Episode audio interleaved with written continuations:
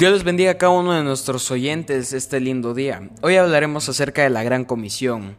Como sabemos, antes de que eh, Cristo volviera a su hogar, ascendiera al cielo, le dijo a cada uno de sus discípulos que fueran a todo el mundo a bautizar en el nombre del Padre, del Hijo y del Espíritu Santo y enseñar la palabra y predicar el Evangelio.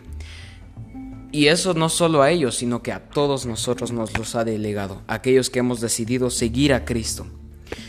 Pero desde antes él ya los estaba preparando, pues como pueden, podemos ver en Mateo 10, 16 eh, al 25 nos habla eh, como desde ya les empezaba a decir las persecuciones que habría en contra de todos ellos. En el versículo 22 dice, y seréis aborrecidos de todos por causa de mi nombre, mas el que persevere hasta el fin, ese será salvo. Y vemos el gran ejemplo que hubo entre ellos, entre esos apóstoles. Cada uno de ellos fue lastimado, azotado, torturado, burlado, fue humillado y pues asesinado, pero ninguno de ellos, a ninguno de ellos le cesó la palabra en su boca, ninguno de ellos cayó lo que creía, siempre predicaron el Evangelio no importando el costo, pues sabemos que ese costo vale la pena, pues como Dios nos lo ha dicho, es el regalo de la vida eterna.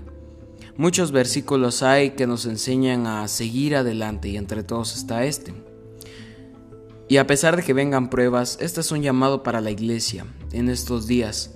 A cada uno de ellos que, pues como dijera buen Chapín, nos pongamos las pilas para llevar el Evangelio a toda criatura. Y eso que ahora tenemos buenos recursos, tienen el Internet, eh, las redes sociales, con eh, grabar un video también y publicarlo, eh, dando el mensaje del Evangelio, el mensaje de salvación a toda criatura, también podemos predicar el Evangelio. Así que a cada uno, Dios los bendiga. Sabemos que la recompensa está allá en el cielo. Bendiciones.